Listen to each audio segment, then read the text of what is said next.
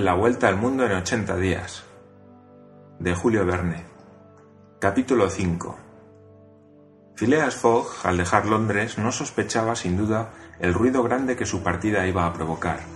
La noticia de la apuesta se extendió primero en el Reform Club y produjo una verdadera emoción entre los miembros de aquel respetable círculo. Luego del club la emoción pasó a los periódicos por la vía de los reporteros, y de los periódicos al público de Londres y de todo el Reino Unido. Esta cuestión de la vuelta al mundo se comentó, se discutió, se examinó con la misma pasión y el mismo ardor que si se hubiese tratado de otro negocio del Alabama. Unos se hicieron partidarios de Phileas Fogg, otros, que pronto formaron una considerable mayoría, se pronunciaron en contra de él. Realizar esta vuelta al mundo de otra suerte que en teoría o sobre el papel, en este mínimo de tiempo, con los actuales medios de comunicación, era no solamente imposible, era insensato. El Times, el Standard, el Evening Star, el Morning Chronicle y veinte periódicos más de los de mayor circulación se declararon contra el señor Fogg. Únicamente el Daily Telegraph lo defendió hasta cierto punto, Phileas Fogg fue tratado como maniático y loco, y a sus colegas del Reform Club se les criticó por haber aceptado esta apuesta, que acusaba debilidad en las facultades mentales de su autor. Se publicaron acerca del asunto varios artículos extremadamente apasionados, pero lógicos. Todo el mundo sabe el interés que se dispensa en Inglaterra a todo lo que hace relación con la geografía. Así es que no había lector, cualquiera que fuese la clase a la que perteneciese, que no devorase las columnas consagradas al caso de Phileas Fogg. Durante los primeros días, algunos ánimos atrevidos, las mujeres principalmente, se decidieron por él, sobre todo cuando el Illustrated London News publicó su retrato, tomado de una fotografía depositada en los archivos del Reform Club. Ciertos gentlemen se atrevían a decir, ¿por qué no había de suceder? Cosas más extraordinarias se han visto. Estos solían ser los lectores del Daily Telegraph, pero pronto se advirtió que hasta este mismo periódico empezaba a enfriarse. En efecto, un largo artículo publicado el 7 de octubre en el Boletín de la Sociedad de Geografía trató la cuestión desde todos los aspectos y demostró claramente la locura de la empresa. Según este artículo, el viajero lo tenía todo en contra suya, obstáculos humanos, obstáculos naturales. Para que pudiese tener éxito el proyecto, era necesario admitir una concordancia maravillosa en las horas de llegada y de salida, concordancia que no existía ni podía existir. En Europa, donde las distancias son relativamente cortas, se puede en rigor contar con que los trenes llegarán a la hora fija, pero cuando tardan tres días en atravesar la India y siete en cruzar los Estados Unidos, ¿podían fundarse sobre su exactitud los elementos de semejante problema? y los contratiempos de máquinas, los descarrilamientos, los choques, los temporales, la acumulación de nieves. ¿No parecía presentarse todo contra Phileas Fogg? ¿Acaso los vapores no podrían encontrarse durante el invierno expuestos a merced de los vientos o las brumas?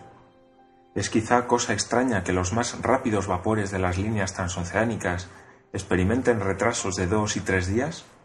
Y bastaba con un solo retraso, con uno solo, para que la cadena de las comunicaciones sufriese una ruptura irreparable. Si Phileas Fogg faltaba, aunque tan solo fuese por algunas horas, a la salida de algún vapor, se vería obligado a esperar el siguiente, y por este solo motivo su viaje se vería irrevocablemente comprometido. Este artículo se difundió mucho. Casi todos los periódicos lo reprodujeron, y las acciones de Phileas Fogg bajaron considerablemente. Durante los primeros días que siguieron a la partida del Yeleman, se habían empeñado importantes sumas sobre lo aleatorio de su empresa. Sabido es que el mundo de los apostadores de Inglaterra es mucho más inteligente y más elevado que el de los jugadores. Apostar es el temperamento inglés. Por eso, no tan solo fueron los individuos del Reform Club quienes establecieron apuestas considerables a favor o en contra de Phileas Fogg, sino que también entró en ellas la masa del público. Phileas Fogg fue inscrito, como los caballos de carrera, en una especie de studbook. Quedó convertido en valor de bolsa y se cotizó en la plaza de Londres. Se pedía y se ofrecía el Phileas Fogg en firme o a plazo, y se hacían enormes negocios. Pero cinco días después de su salida, el artículo del Boletín de la Sociedad de Geografía hizo crecer las ofertas. El Phileas Fogg bajó y llegó a ser ofrecido en paquetes. Tomado primero a 5, luego a 10, ya no se tomó luego sino a 1 por 20, por 50 y aún por 100. Solo conservó un partidario, el viejo paralítico Lord Albermale. El honorable Yeleman, clavado en su butaca, hubiera dado su fortuna por poder hacer el mismo viaje aunque fuera de diez años, y apostó cuatro mil libras en favor de Phileas Fogg.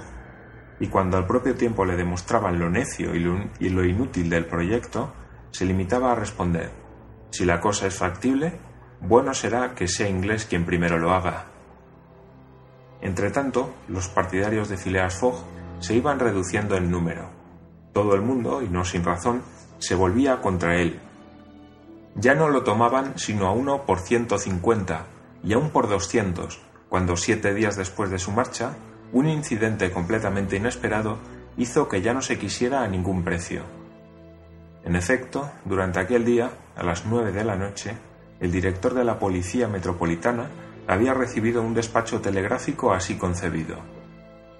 Suez, a Londres. Rowan, director de la Administración General de Policía, Scotland Yard.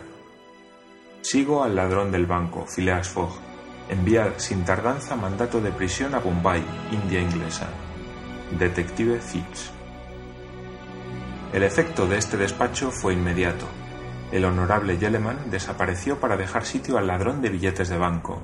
Su fotografía, depositada en el Reform Club, con la de sus colegas, fue examinada reproducía rasgo por rasgo al hombre cuyas señas habían sido determinadas en el expediente de investigación.